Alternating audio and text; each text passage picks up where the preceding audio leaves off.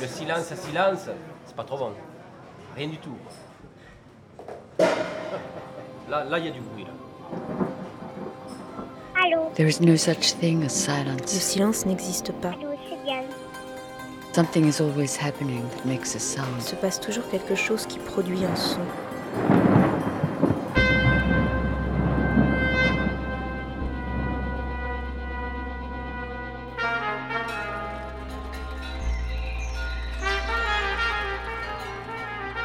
Récréation sonore. Sur Radio Campus Paris.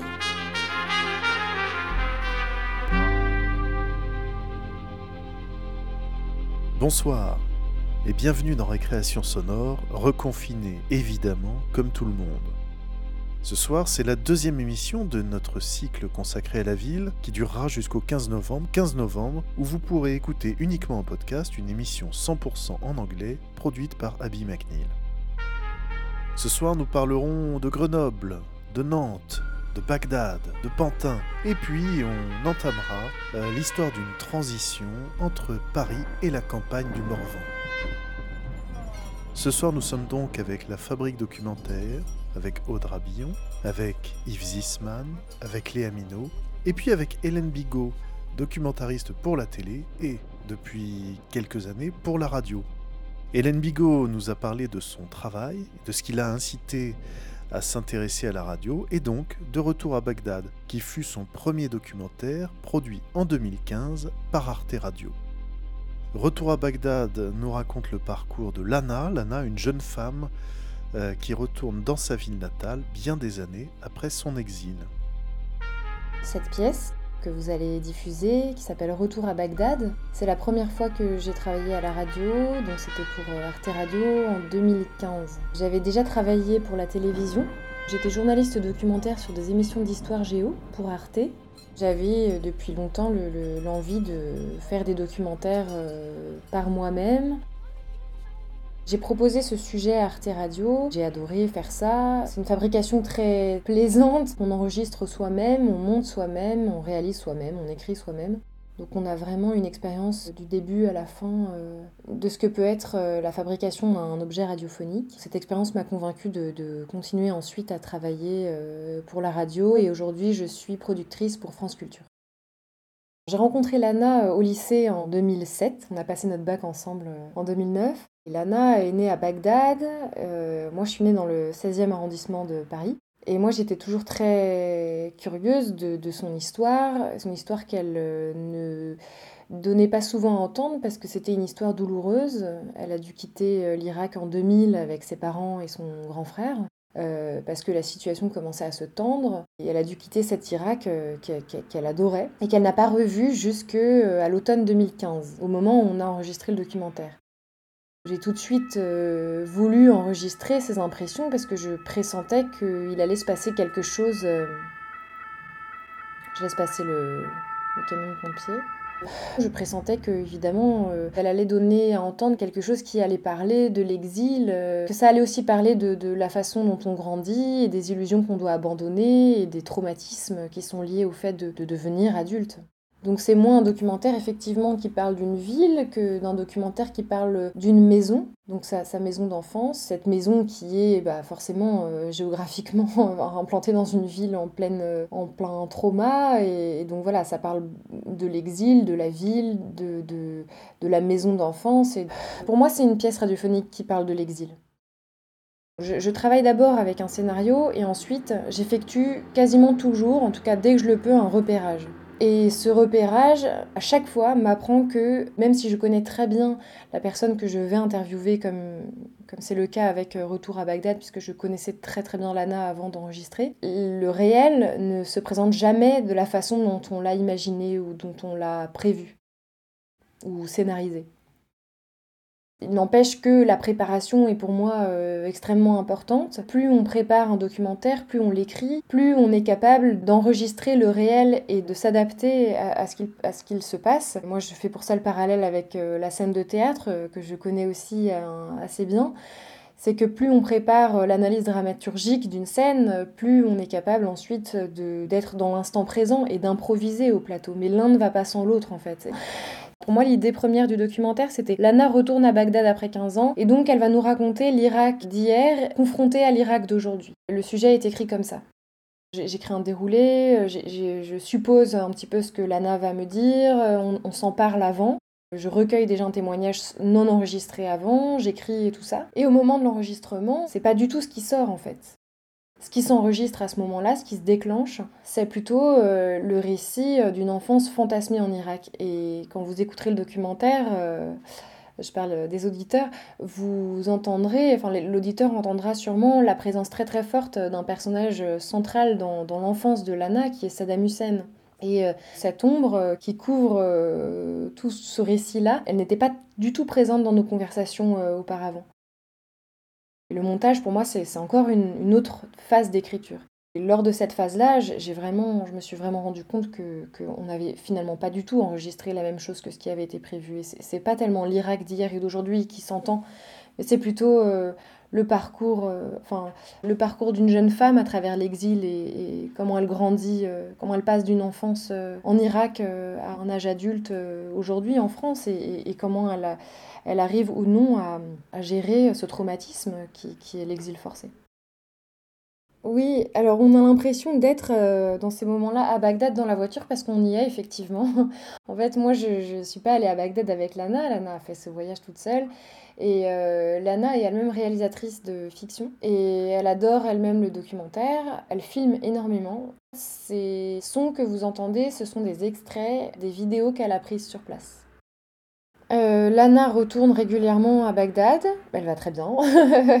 Ah, je ne veux pas parler à sa place, mais aux dernières nouvelles, euh, son attachement à l'Irak euh, n'a jamais faibli. Et je crois qu'elle est toujours pleine d'espoir euh, d'y retourner plus durablement un jour. Et je pense que ce voyage l'a vraiment, a vraiment été important pour elle. Je, pense que ça s'entend dans le, dans le documentaire.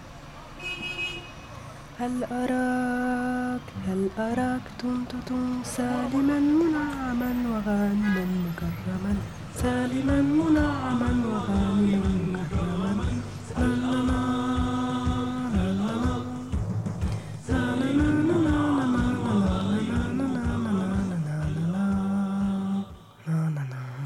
me souviens que le samedi, à l'école, tous les élèves devaient se retrouver dans la cour. Et là, on était euh, en rang, euh, classe par classe, et on devait montrer nos ongles. Donc là, il y avait la maîtresse qui passait, ou la directrice de l'école, je sais plus qui passait, euh, qui vérifiait qu'on avait tous les ongles bien coupés, bien propres et tout. Et donc après ça, on faisait la levée de drapeau, on chantait l'hymne national et tout. Et je sais pas pourquoi, en fait, ce, souvenir-là, il me fait penser à Saddam Hussein, en fait. Et ce que je veux dire, ça va peut-être paraître bizarre, mais moi, en tout cas, en tant qu'enfant, quand je vivais en Irak, j'avais, j'avais une bonne image de Saddam Hussein, en fait. J'avais, j'avais même de l'affection pour lui. Et je me souviens qu'à la télé, il y avait plein de clips euh, de Saddam euh, qui passaient avec euh, des chants qu'il glorifiait. On voyait Saddam qui distribuait des cadeaux aux enfants, tout ça. Donc ça correspondait tout simplement à de la propagande. Mais dans mon regard d'enfant, en tout cas, c'était hum, quelqu'un de bon, enfin, figure un peu peut-être aussi euh, un peu paternelle. Malgré ce que, ce que j'ai su sur lui plus tard, en grandissant, j'ai pas réussi vraiment à me débarrasser en fait de cette affection.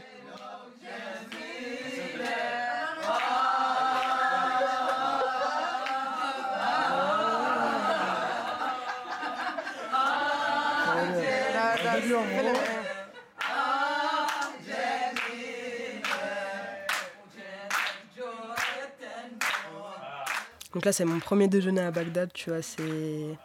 Et ça, tu vois, c'est exactement ça, l'Irak.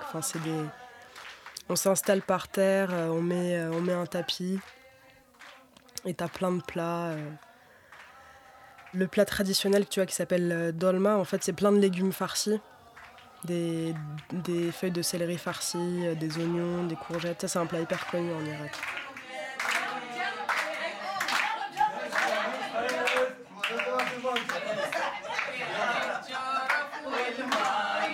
Suis partie en août 2000 et je suis retournée en, octobre 2015. Je suis partie, j'avais 9 ans et je suis revenue, j'avais 24 ans. Donc j'ai bien grandi entre temps, quoi. J'ai bien changé aussi.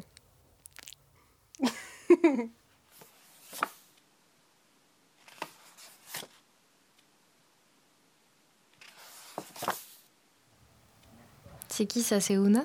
Ouais, ça c'est Ouna. En fait, euh, on rentrait un jour de chez ma tante et à Bagdad, en fait, t'as plein de plein de troupeaux de moutons comme ça dans la rue. On s'est arrêté, on est descendu et en fait, Ouna c'était le seul mouton euh, marron de tout, tout, un troupeau de moutons euh, blancs. Du coup, on l'a tout de suite remarqué et on a demandé à mon père de l'acheter. Mon père avait plus ou moins décidé de l'acheter pour qu'on puisse le manger puisque c'était la période de l'Aïd. Et en fait, avec mon frère, on s'y est hyper attaché et on l'a gardé, euh, on l'a gardé comme mouton de compagnie euh, à la maison. Je l'aimais beaucoup ce mouton, tu vois. Mon petit Ouna. Bonsoir, voici les titres de ce journal. Deuxième vague de frappes américaines en Irak cet après-midi après celle de la nuit dernière. Les cibles visées semblent concentrées sur la capitale, Bagdad. Jacques Chirac et Lionel Jospin désignent comme premier responsable Saddam Hussein, mais n'approuvent pas pour autant l'attaque américaine. J'ai pas beaucoup de souvenirs du, jour où on a quitté l'Irak. Ce jour-là, en fait, je l'ai vraiment. Euh, je pense que j'ai dû le refouler aussi, quoi. J'en ai voulu à mes parents de ne pas m'avoir laissé grandir là-bas alors que je me sentais bien. Je pense que même ça a été une période euh, assez difficile pour moi et qui allait jusqu'à l'adolescence. En fait, je savais qu'il y avait quelque chose qui tournait pas rond, quoi. Il y avait quelque chose en moi qui qui allait pas. Enfin, euh... peut-être aussi parce que l'Irak me manquait trop, quoi. Je pense que même si j'ai jamais vraiment osé en parler avec mes parents, je pense que il y a des choses que j'ai besoin de comprendre, quoi.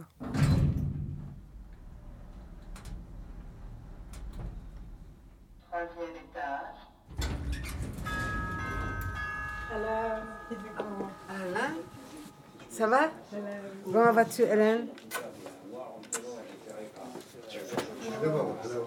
Entre, entre. Tu es la bienvenue. حسن بياكل حسن حسن حسن الكرواسون الكرواسون الفرنسي هيك الطيب هو عجين بحطه بالخبز اظن انها عاده بالعائله من عائلة الزايدي يحب الخبز داخل الخبز Voilà. J'ai tellement peur que pendant l'hiver, l'oignon devienne trop cher. J'ai vu hier à Auchan, il y avait deux sacs de 5 kilos, je les ai achetés. Ma mère, elle vit encore en temps de guerre. Hein. Alors, maintenant, on passe aux choses sérieuses. Oui, je vais aller faire le thé. Hein. Voilà. Clinton et Thatcher, ils ont bombardé Bagdad 1998. Ce jour-là, notre maison presque elle a touché. Alors nous avons jugé la situation devient mauvaise en Irak. Je demande ta mère de vous ramener pour la France où se trouve une partie de sa famille. Moi, après, je ne voulais pas rentrer en France. Je voulais rester en Irak. Pourquoi? Parce que le mode de vie qu'on avait en Irak était de loin meilleur que celui qu'on avait en France. Je portais toujours le pantalon, je conduisais la voiture, euh, je recevais mes voisines et tout ça. Même la sœur de Hassan, elle me disait toujours, elle me disait Diana, elle m'appelait comme ça, elle me dit Diana, tu es vraiment parfaite. Mais il y a une, un détail seulement qui te manque. Je lui dis lequel Elle me dit, mais le voile. je lui dis, moi je veux bien, mais c'est Hassan qui veut pas. euh, en dépit de l'embargo, euh, on avait une très grande maison, euh, je me suis faite des amis. Et deux semaines avant le bombardement américain en 98, le Centre culturel français m'a proposé de travailler. J'ai signé le contrat. Et le lendemain, euh, les Américains et les Anglais ont bombardé l'Irak pendant quatre jours. Et pourquoi? Parce qu'en fait, euh, ils voulaient faire pression sur Saddam, soi-disant euh, où est-ce que tu as caché les, les armes, alors qu'ils savaient pertinemment qu'il n'y avait pas de. Et en 2000, Hassan me dit Je crois que les Américains préparent quelque chose. il faut qu'on rentre. Mais on ne sait pas à quel moment ils vont bombarder, à quel moment la, la guerre va commencer. 3h30 de ce matin, les premiers missiles Tomahawk s'abattent sur Bagdad. C'est la première image de la deuxième guerre du Golfe. Le jour où on est arrivé en France, je pense qu'il y a quelque chose qu'on a. Il y a quelque chose un peu qui s'est cassé. Et je pense aussi c'est lié à, à l'entourage. C'est lié au fait d'être. Euh, d'être en France euh, sans famille, enfin d'être exilé, quoi. D'être. Euh, même si c'est un pays qu'on connaît tous, chacun, nous quatre, enfin mes parents étaient déjà en France depuis les années 80. Mon frère et moi, on connaissait aussi la France, enfin, on y a passé des vacances, on y a vécu. donc on, on, connaissait ce pays, on connaissait cette ambiance, mais je pense qu'il y a, il y a vraiment quelque chose qu'on qu'on vivait en Irak et qu'on a, qu'on a totalement perdu en France. Ça s'est traduit par le fait qu'aujourd'hui, on vit un peu. euh, Enfin, chacun de nous vit un peu de, de son côté. Chacun essaye de combler un vide comme il le peut.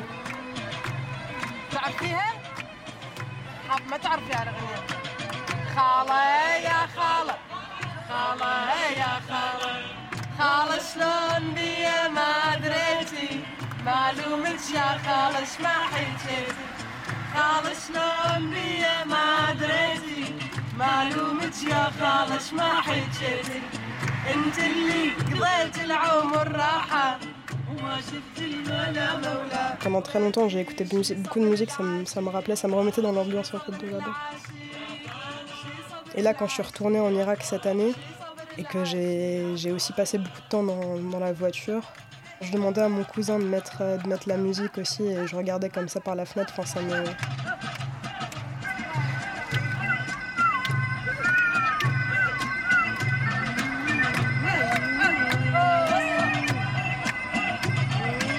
Et donc ta maison, quand t'es retournée à Bagdad, là tu l'as revue? Ouais, en fait, euh, ma maison, ça faisait partie des, des endroits que j'avais que j'avais vraiment absolument envie de voir. Du coup, on y allait avec euh, un de mes cousins qui est chauffeur de taxi. On est passé une première fois devant et, là, mon cousin m'a dit euh, Ouais, filme maintenant si tu veux, parce que dans tous les cas, on pourra pas descendre. C'est devenu un quartier un peu, un peu, un peu chaud. Donc j'ai juste regardé et ça m'a rendu triste en fait, parce que j'ai pas reconnu. Enfin, voilà, comme tu peux le voir, tu vois, il y a des drapeaux chiites sur, euh, sur les murs. euh. Enfin, il n'y avait pas tout ça avant, tu vois. Euh,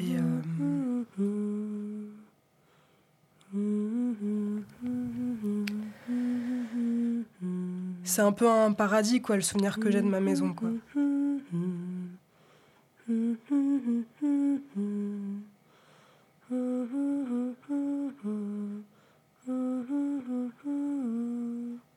Tu m'as montré la photo de notre maison, combien elle avait changé. Et j'étais un peu triste parce que c'était mon. Je crois c'était mon dernier souvenir. J'avais un ami là-bas qui s'appelait Mohamed. On jouait dans la rue, il y avait des cailloux, il y avait des bouts de verre, donc on devait faire attention. Mais on jouait pieds nus parce que tous les garçons n'avaient pas de basket. Moi j'étais le seul à avoir des baskets. Mais justement pour ne pas les déranger, moi j'enlevais mes baskets. et J'avais sauté pour attraper le ballon et j'étais tombé sur le visage. Et Il y avait du sang partout et tous mes amis ils m'ont tous pris dans leurs bras, ils m'ont porté, ils m'ont soulevé, ils m'ont amené à la maison et je me souviens très bien encore de ce moment. C'est mes seuls souvenirs. T'as pas d'autres Mes souvenirs? copains et la maison. Moi, je voulais te demander, il y a quelque chose que j'ai pas très bien compris. C'est pourquoi, quand on est allé devant la maison, notre maison avec Hamid, pourquoi est-ce que Hamid et toi, vous m'avez dit que c'était pas possible de descendre ce jour-là? Non, c'est parce que Hamid, il a déjà le père, le père, parce qu'il a perdu son frère, il a perdu deux cousins, ils ont quitté les quartiers. Ensuite, la région là-bas, notre quartier, elle devient de majorité chiite, entre guillemets. Donc les gens, peut-être, ils croyaient que vous êtes prendre des photos, que peut-être vous êtes étrangère, vous êtes espionnage. Donc pour notre sécurité, Hamid, il ne veut pas te mettre dans une situation complexe. Surtout toi, comme, euh, euh, comme des styles étrangers, avec ton pantalon, etc., etc. C'est pour ta sécurité à toi. Les sunnites, ils ont leur milice. Les Kurdes ont leur milice. Ben, tout le monde a des milices. Et donc, euh, c'est des milices, mais vraiment impitoyables. hein. Quand on allait en Irak, là, je me rappelle, plusieurs cousins ont dit avant, c'était une honte de demander à quelqu'un s'il était chiite ou sunnite. Ça n'a rien à voir avec la religion. Parce que qu'ils soient sunnites et chiites, ils ont le même prophète, c'est Mohammed. C'est le même prophète, c'est le même Coran. Alors, euh, les conflits n'ont rien à voir avec la religion, c'est tout simplement des conflits politiques. C'est le pouvoir, c'est tout. Voilà. Et toi, toi tu, tu es su- sunnite ou chiite? Moi, euh, mes parents sont chiites, quoi. Mais moi, j'ai j'ai rien à voir avec tout ça. Dans les mêmes familles, il y a des chiites, il y a des sunnites. Dans les mêmes familles. Et Moi, je te dis, je répète, je suis laïque. Je suis français d'origine arabe et je suis laïque. Voilà. Si je retourne vivre là-bas un jour, il faut que je puisse euh, choisir la vie que je veux mener, quoi. C'est pas pour tout de suite. Bah ça, je, ça j'en sais rien. En tout cas, je pense que la situation est tellement compliquée aujourd'hui que je pourrais pas vivre euh, de façon heureuse. Certainement, ça a dû la travailler. Tu le dis, nous, moi j'aurais préféré rester en Irak, mais on s'est sacrifié, son père et moi. On est venus ici pour eux, tous les deux, pour qu'ils aient une vie euh, décente, euh, sécurisée et tout. Puis à chaque fois, il fallait recommencer à nouveau. Combien de fois on a dû recommencer? C'est pas évident. hein. J'aimerais bien qu'elle réussisse vraiment, qu'elle réalise tous ses rêves et qu'elle joue vraiment un, un rôle important dans la société. N'est-ce pas, Lana? Tu comprends maintenant hein, pourquoi on a fait ça? J'ai l'impression d'avoir euh, d'être revenue avec, euh, avec, avec plein d'amour, euh, plein de, choses positives, plein de plein d'énergie. euh. Ça m'a comblée en fait. C'est comme si ces 15 dernières années, je, il me manquait quelque chose, enfin qu'il y avait une partie de moi qui, qui vivait plus en fait.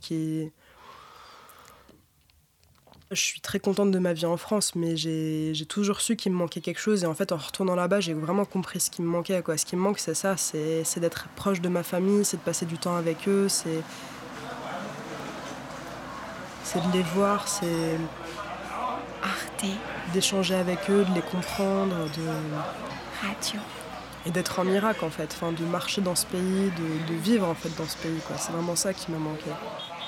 Quoi? Comme.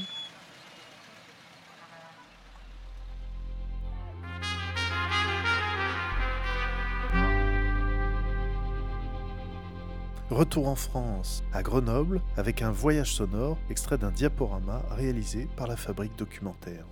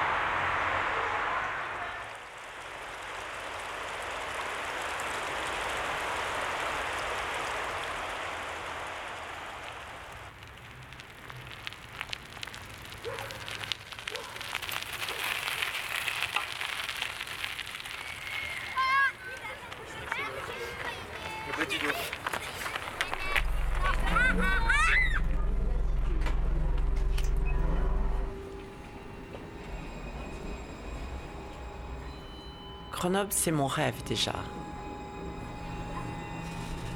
J'y ai trouvé euh, évidemment les montagnes, un esprit solidaire, un esprit euh, bienveillant, un esprit qui va de l'avant et innovant.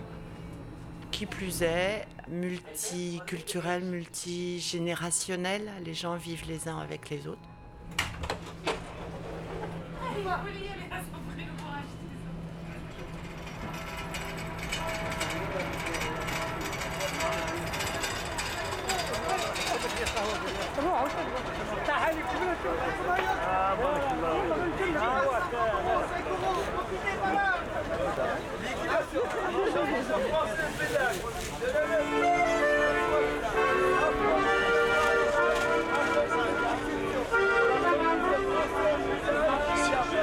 Salut Dimitri. Allez, Dieu du bois est pas cher là. Allez, allez, Grenoble, pour moi, c'est euh, la rencontre de plein de gens, des étudiants, des gens qui sont en emploi, euh, des ingénieurs, euh, des gens qui sont plutôt sur le côté culturel, art, associatif. C'est hyper dynamique, c'est ce que j'aime dans Grenoble, c'est ce croisement. Et du coup, ça crée une possibilité d'échange que je trouve assez formidable.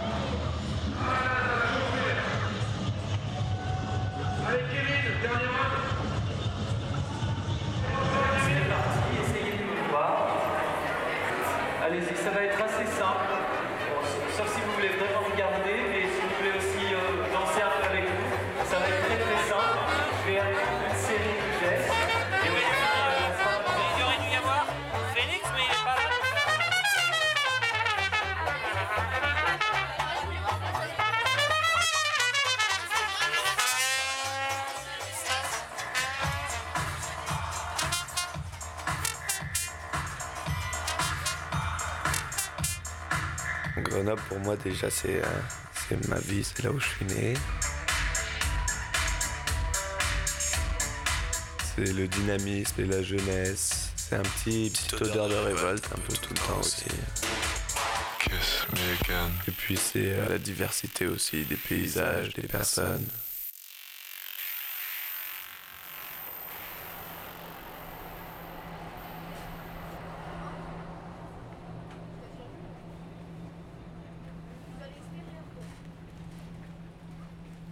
Nous l'avions reçue dans notre première émission consacrée au confinement. La voici à nouveau ce soir dans cette émission consacrée à la ville. Audra Billon, Billon, l'auteur de la pièce qu'on va écouter maintenant, Notre chemin, c'est l'obstacle. Alors Aude, est-ce que tu peux nous présenter cette pièce? C'est une pièce que j'ai hum, composée pour le disque de la revue Jeff Clack, donc une revue qui est une revue de critique sociale et d'expérience littéraire, sonore, artistique, et c'était sur le numéro 4, Cheval de course sur le jeu et le risque.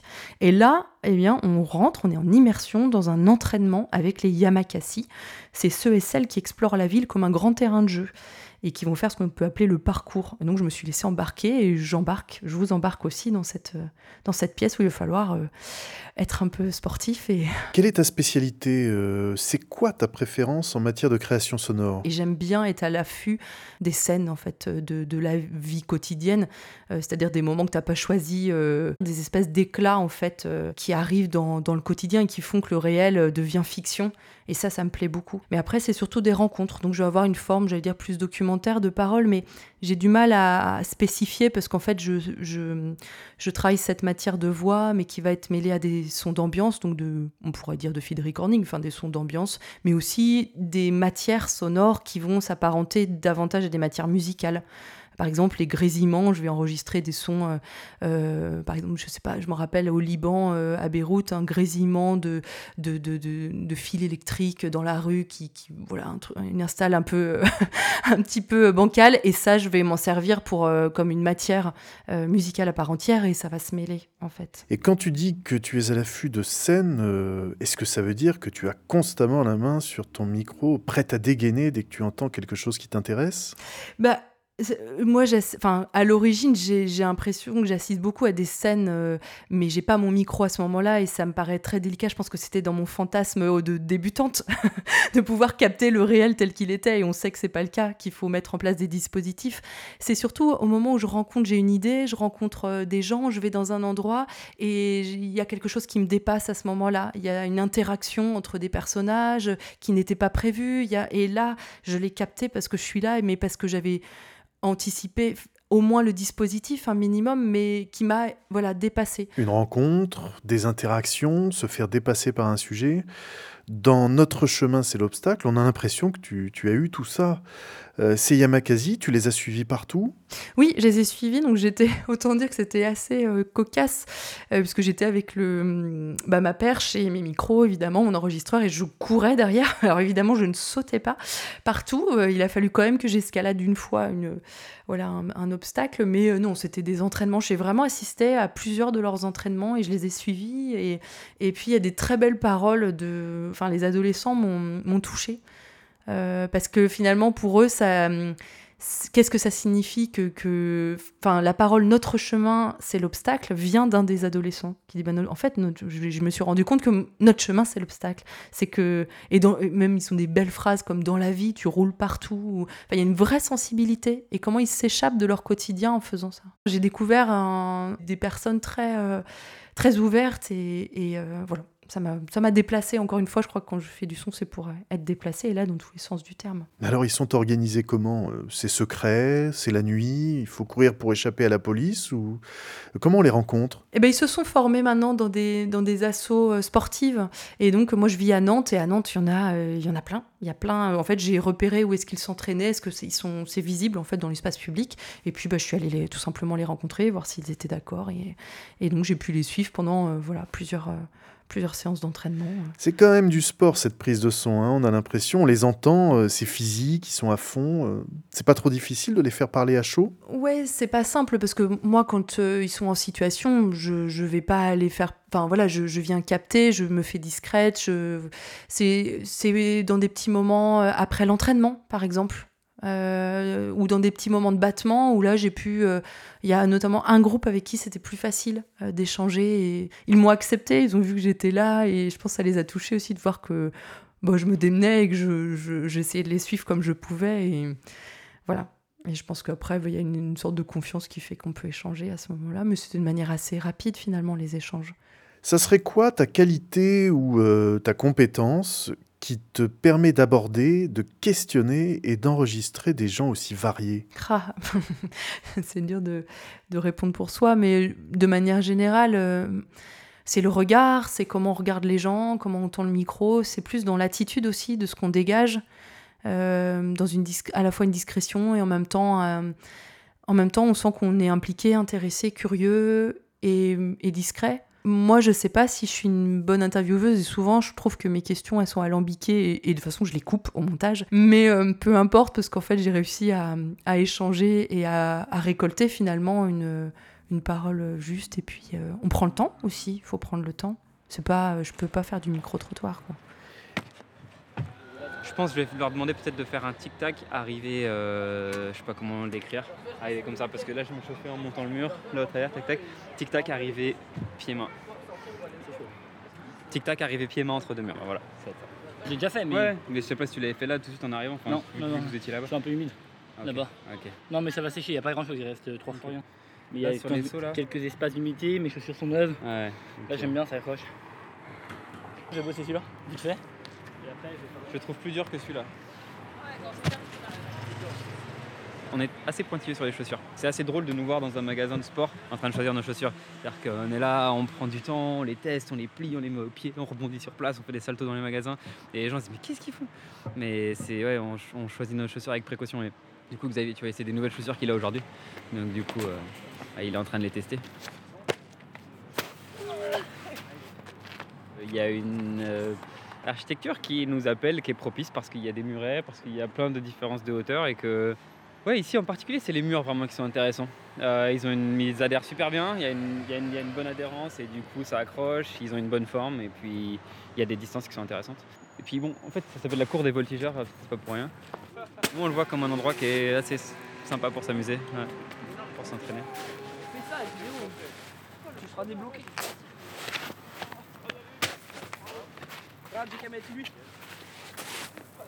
Tu sais, j'aimerais bien que ça les oblige à réfléchir un peu. Même si, tu vois, la roulade c'est con, mais ils vont la trouver vite, mais c'est le truc. Voilà, le, comme la dernière fois, j'avais mesuré, j'avais dit un saut de presse de 7 pieds ou un saut de chat presse de 7 pieds. Mais là, j'ai mis, juste mis la, la, distance des mains, mais c'est juste pour dire que c'est obligé à, à, regarder, à, à toucher, à explorer. Quoi. Attends, faut que je cherche parce que tes roulades là, moi je vois bien tout ce qui est entre les poteaux de fer là. Ouais, il y a ceux-là. Il y a ceux-là. Et le deuxième. Ah oui, d'accord. Okay. Facile. Ouais, ouais. Facile, mais on l'oublie. Euh, ouais, mais je me suis fait mal là-dessus. Hein. Ah ouais la première cicatrice, euh, gare maritime, t'as la même chose, ouais. le même concept de carte euh, et euh, le bassin trop haut. on s'est tous fait mal sur celle-là.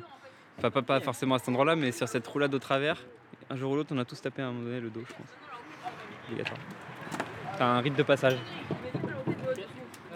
Bon bah let's go, on prend les sacs, on va au parc, comme la dernière fois, avant qu'il avant qu'il ferme. J'espère que Ismaël et, et Sofiane, euh, bah tiens. On attend, chaud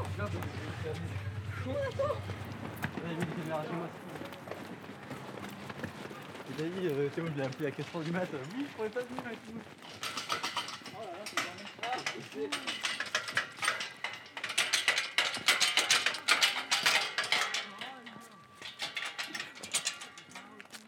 Personnellement, moi, quand, quand, je fais un saut, bah, je juge d'abord la, la puissance qu'il me faut pour le faire. Mais euh, même en y repensant chez moi le soir, il y a certains sauts, c'est vrai, sur lesquels avant, de dormir, euh, moi, je reviens dans ma tête, je fais, euh, ouais, c'est vrai quand même que, en y repensant avec le recul, euh, c'était vachement haut, j'aurais pu tomber. Mais sur le moment, en fait, euh, avant de sauter, bah, j'ai pas cette peur. Donc au final, je pense que le danger, non, il est pas vraiment là. Parce que je pense que tant que, tant que le corps il est contrôlé, qu'il il comprend le saut qu'il va faire, bah, je pense que le départ a moins de danger. Allez Yes. Ouais. L'objectif c'est d'avoir la deuxième marche. si vous pouvez. Allez, allez, vas-y. Yes. Ouais, vas-y, vas-y, t'es chaud, t'es chaud. Allez, allez, à chaque fois que je fais ça, j'ai ouais, la peur mais non, remonte. bah, te... arrête, vide-toi la tête, vraiment.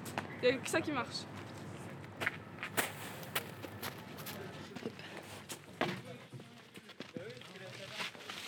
À force de bouger comme ça, tu finis par voir euh, les, toutes les choses du quotidien comme des toboggans ou.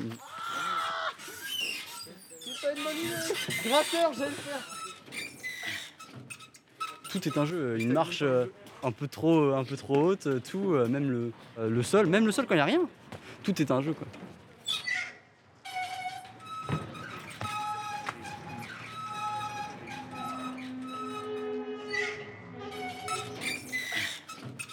Par exemple, moi, je- des fois, je vais au lycée, bah, je vois, euh, je vois un trottoir, bah, je peux faire un petit saut, n'importe quoi. Enfin, Que, euh, qu'on des. euh, on peut aussi marcher dans la rue de fin.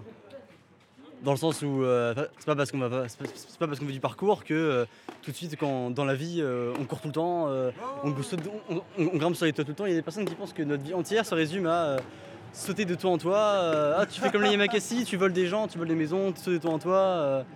Euh, dans la vie tu roules partout. euh, non. Passe une oreille, je monte et j'utilise c'est le poteau et le. Faut passer à droite direct pour se balancer après. Et sortir. Et tout de suite roulade en fait. Là où il est C'est presque roulade et après je grimpe en fait.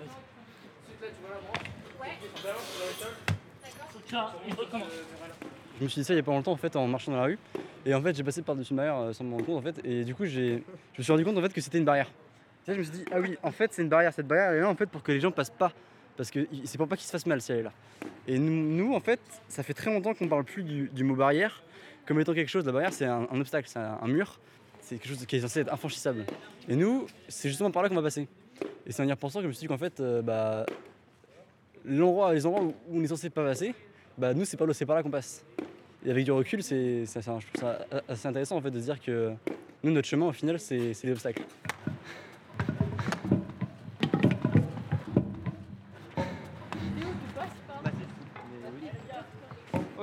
Les gars, on, se réunit rapidement. La roulade plongée à travers un obstacle. Il y en a pas mal qui l'ont fait là-bas. Excellent. Si, ça passe. Bah, il y a un cadre. Il y a un cadre et vous passez au travers, donc euh, vous passez au travers. J'en pensais à deux autres. Il y en a une que vous avez, nous avez peut-être vu faire, fait, qu'on a essayé, qui est vraiment hardcore, qui est vraiment serrée. Et l'autre qui était beaucoup plus accessible que la première que j'avais en tête, mais je crois que j'ai vu personne la faire. C'était au niveau du panneau publicitaire là. et bah en dessous du panneau, il y a un rond et un gros trou plongé à l'intérieur. Ok.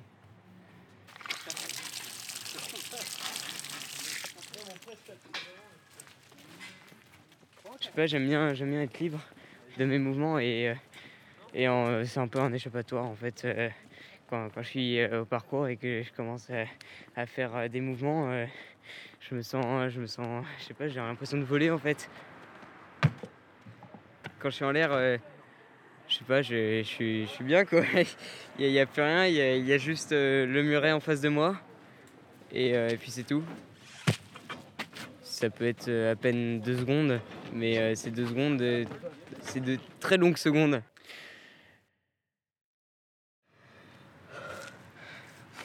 On réfléchit tout le temps, on pense tout le temps, euh, tout le monde est dans le stress, tout le monde est pressé. Et là, on prend son temps, on se concentre. Et, euh, puis c'est ça qui est, c'est ça qui est beau. C'est ça qui est beau, de juste plus penser à rien et prendre son temps.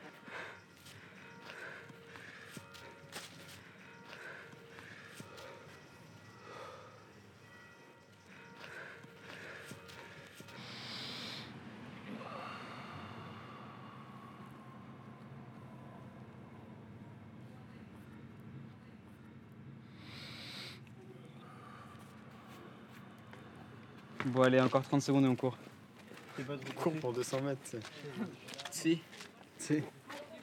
Yes. Ok, on trottine les gars Ouais, On trottine, rien à voir.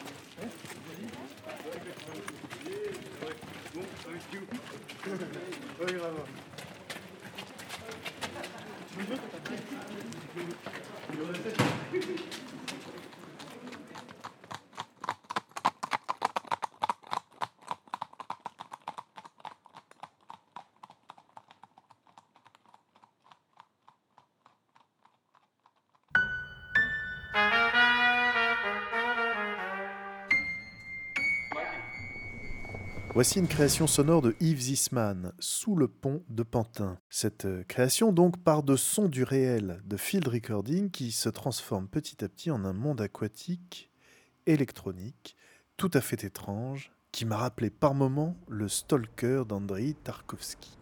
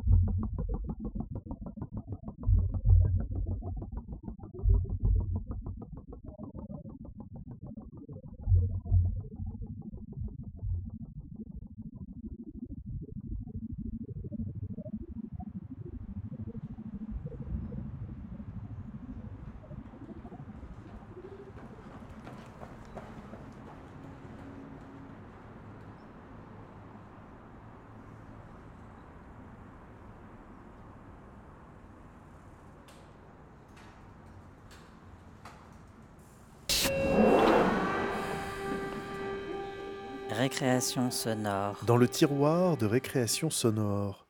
Léa Minot, vous le savez, y farfouille chaque mois en quête de sons qu'elle a enregistrés il y a plus ou moins longtemps, mais qu'elle n'a jamais exploités.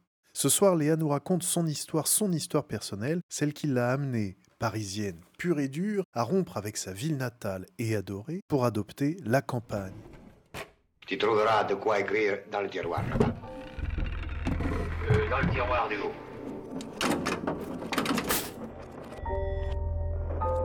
Dans le tiroir de récréation sonore ouvre ce soir une page intime, celle d'un déracinement pour moi, enfant de la ville, petite fille de la capitale, Paris, où chaque station de métro me ramène un souvenir.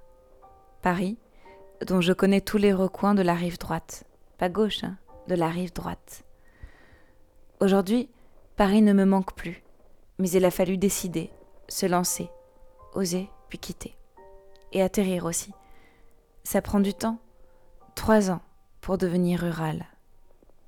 En transition, volet numéro 1, comment l'amour donne des ailes pour tout foutre en l'air. 5, 4, 3, 2, 1. C'est moi qui dis. Bah non, 5, c'est à moi. 4, 3, 2, 1. Août 2016, ça commence comme ça. C'est un message qui est resté très longtemps ignoré dans ma boîte Facebook. Il me disait euh, Moi, j'ai arrêté de voter. Et en fait, c'est parce que je cherchais quelqu'un à interviewer pour la dernière fois que j'ai voté. Bonjour. Et donc, c'est lui, enfin toi, C'est moi. qui ouvre la porte. Moi, j'ai vécu toute ma vie à Paris. En fait, je suis née là. Je suis vraiment enracinée, on va dire. Enracinée parisienne. Tu veux que je. provocateur, mais je dirais que son réalisme est François, tu je coupe. Ok, ça marche. Et dans mon quotidien, j'ai toujours un micro à la main pour la radio. Je baisse un peu parce que t'as une voix qui porte bien. T'es comédien, c'est ça? Ouais, ouais, pardon. Et moi, ça fait 10 ans, 10 ans quoi, que je vis à Paris. Parfois, parfois à deux, parfois seul. Et là, quand tu viens chez moi, je suis seul. Mais alors, seul, vraiment seul, quoi. Alors, où est-ce qu'on peut, on peut se mettre là sur le canapé? Bah, où tu veux, ouais, je sais Et quand je te vois, comme tu veux. Hein. Je me dis, waouh, je suis comme un dingue. Alors, et puis je vous voyais aussi. Je, et je me dis que c'est pas possible qu'une fille comme ça rentre dans mon appartement.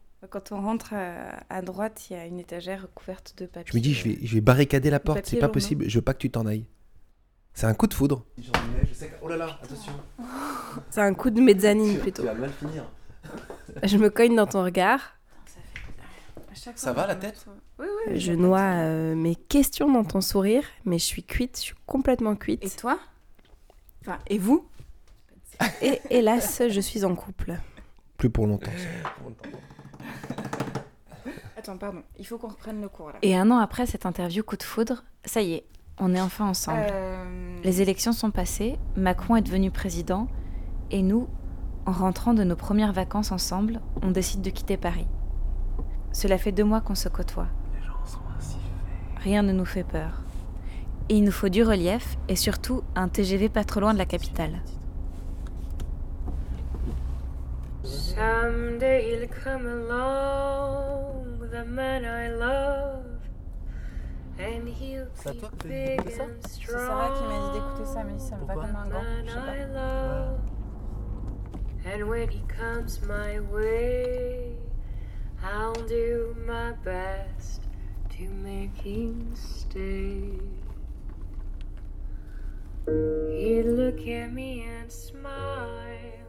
Ah, Jean-Luc, c'est Léa. Oui, salut Léa. Je t'appelais parce que je commence à chercher un peu à vivre ailleurs qu'à Paris. Oui, bien sûr. Tu m'avais un peu parlé du Morvan et, et du Ouais, Creusot. bien, ouais. Et toi, le climat là-bas, ça te dit, enfin, ça te fait pas peur ou euh, Ah non, non. Non, mais moi, j'aime bien quand il fait beau, mais euh, s'il flotte, ça veut dire champignon. Donc moi, je suis très forêt. hein. Donc euh, j'y trouve du plaisir. Toi, qu'est-ce qui te plaît là-bas? Ah, moi, ce qui me plaît là-bas, c'est que c'est vraiment euh, campagne. Et Mm. puis, tu vois, si tu es euh, côté euh, pas très loin ou du Creusot ou dans le nord de Montbard, où tu as un TGV à côté, Ouais, j'ai vu, ouais. et là, c'est quand même c'est du une heure et quelques de Paris, quoi. Tu vois, une heure et quart, une heure vingt. Ouais. Après, ça dépend, est-ce que tu veux être dans un village complètement à la Bah, campagne ou plutôt pas à la campagne. Mhm. Et, et c'est vallonné là-bas? Ah ouais, carrément. Ah oui, oui, là, c'est ballonné. Le, le sommet, enfin le sommet, entre guillemets, le Haut-Folin ou le Mont-Beuvray, c'est, euh, tu vois, le Mont-Beuvray 900 et quelques et le Haut-Folin 1000, euh, 1000 mètres. C'est, bah, c'est des sentiers, c'est... Mais il faut, faut voir que c'est campagne, hein, tu vois, c'est euh, ferme, euh, bocage, euh, ce que je veux dire, c'est... euh, Ouais. T'as des gens qui sont allergiques à ça, hein, et puis, et puis beaucoup de forêts, quoi.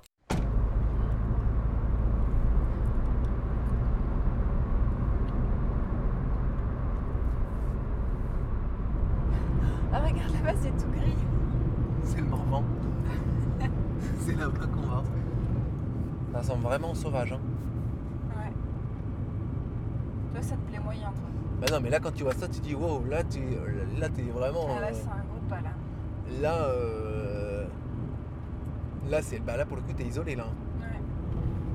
Ça fait vraiment très. euh, Désert. Désert, toi, tu dis Ça fait un peu désert là, pour le coup. hein. Là, on y est. hein. Ouais, c'est pas, c'est pas très jojo pour l'instant. Les paysages sont jojo et il y a plein de vaches partout. Des vaches, des vaches, des vaches, des vaches.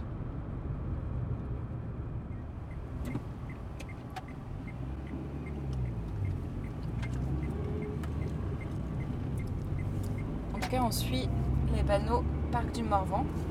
Et carré les tombes. On s'arrête On prend un petit café Regarde, ah, on peut prendre un petit café. Nous voilà arrivés à Carré-les-Tombes, une petite ville du nord du Morvan, une place entourée de magasins aux enseignes plutôt rigolotes, Carré de chocolat. Carré crème. une église et plusieurs cafés. On en choisit un. Et micro en main, on décide de poser quelques questions aux gens qu'on croise à ce café. Vous avez des amis ici? Euh, des amis, euh, on va dire des connaissances, oui. Mais pas des vrais amis euh, Non, non, non, non, non. Pourquoi Non, sur, sur Paname, j'avais pas mal d'amis. parce que, bon, ben, moi, si vous préférez, je suis venu. D'abord, j'ai fait mes impétus parce que je prenais pas mal de coco, cocaïne, héroïne. Et puis, bon, ben, ici, non. c'est pas à mon âge qu'on se fait des amis. Ouais, mais vous savez, les, les amis, moi je ne peux pas, même pas les compter sur, sur, le, sur les doigts d'une main. Non, sincèrement, j'en ai pas. J'ai des connaissances, tout simplement, mais j'ai pas envie de me faire d'amis. Là, vous êtes ici pour, venu ici pour vous sevrer en quelque sorte, c'est ça? C'est ça, c'est ça, voilà, c'est- un peu ça, voilà. Vous avez arrêté la drogue? Bon, quand c'est mon anniversaire, quand c'est mon anniversaire, je fais un petit rat, une connerie comme ça, quoi. Mais sinon, non, j'ai arrêté. Mais c'était aussi la raison pour laquelle vous êtes venu ici? Ah oui, non, c'était la plus grande des raisons, c'était celle-là, quoi. hein. C'était celle-là. hein. Et à votre avis, pourquoi vous preniez de la drogue là-bas À Paris? Parce que je vivais à 100 à l'heure. J'ai jamais travaillé de ma vie. Hein? J'ai fait plus de 14 ans de prison.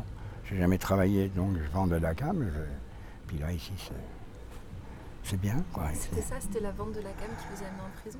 Euh, non, parce que j'en prenais, donc ça coûtait trop cher, donc il a fallu en vendre pour que ça coûte. bah, c'était gratuit, quoi, c'est tout. Quoi. Hum. Puis donc je me suis fait lever, puis plusieurs fois, on va dire. Puis ici, je me suis dit, allez, hop, on fait un break.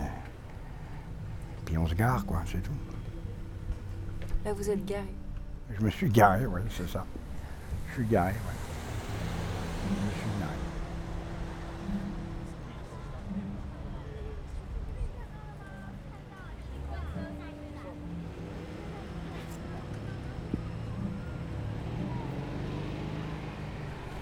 Mais euh, non, je me suis vite adapté, ça a été quoi. Ça veut dire quoi? À quoi vous êtes adapté? Bah la vie ici c'est beaucoup plus calme, c'est, euh, ça va moins vite. Les gens sont plus courtois, ils disent bonjour, ils sont, ils sont sympathiques quoi. Ça c'est facile de s'adapter alors. Bah oui, oui, ici oui, c'est très facile de s'adapter. oui. C'était quoi le plus dur au niveau de l'adaptation? C'est le manque d'animation, je trouve. Bah, disons que ça bouge moins ici. C'est c'est moins. Il y a des fêtes, mais c'est moins. Comment dire euh, Il y en a moins souvent, quoi, voilà. C'est euh, moins, moins animé. Et l'hiver, c'est un peu plus triste, mais c'est pas, pas un problème, quoi. Faut aller faire les courses, faut faire 25 km, c'est extraordinaire, quoi. Vous aimez bien? Bah, bien sûr. Bah, bien sûr. Pourquoi? Bah, ça permet de se, se balader, ça fait passer le temps. Vous allez faire les courses, vous revenez, il est midi, euh, c'est c'est impeccable, quoi. Et vous cherchez à passer le temps? Non, pas spécialement, non. Non, non, je prends le temps comme il vient et puis euh, voilà quoi. C'est quoi vos activités ici? Bah pas, pas, pas grand chose, pas grand chose en fait. Quoi. Et vos soirées alors? Comment vous vous Les voyez soirées, euh, on regarde la télé, qu'est-ce que vous voulez faire? De toute façon, on n'a plus besoin de sortir. hein. Moi j'ai 60 ans maintenant, c'est bon quoi. La fête et tout ce qui s'ensuit, c'est terminé tout ça. Faire attention. Non, je suis très bien tout seul. Voilà.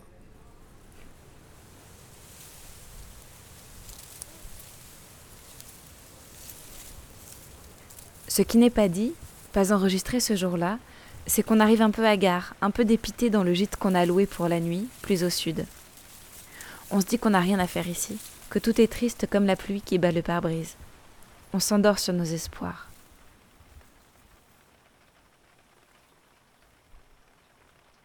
Et le lendemain matin, notre logeuse Mamie Jo nous informe d'une fête qui se tient dans une ferme, juste à côté, la ferme des vignes.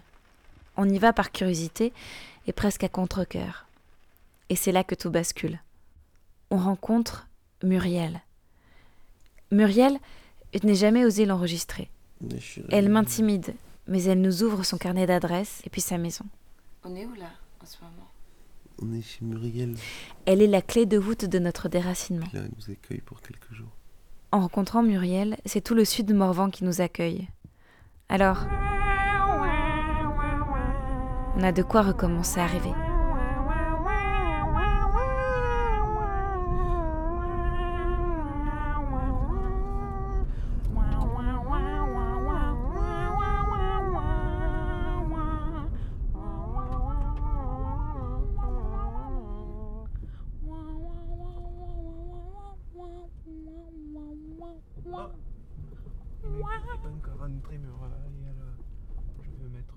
Muriel, c'est pas Muriel, t'appelles toutes les filles Muriel maintenant. Hein?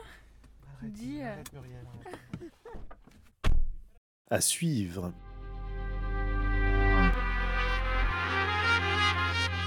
C'est la fin de cette récréation sonore. Vous avez rendez-vous dimanche prochain, même heure, avec Abby McNeil, pour écouter Ville souterraine, long métrage de Marc-Antoine Granier, qui vous emmènera dans l'un des endroits les plus étonnants de Moscou. Salut Récréation sonore sur Radio Campus Paris.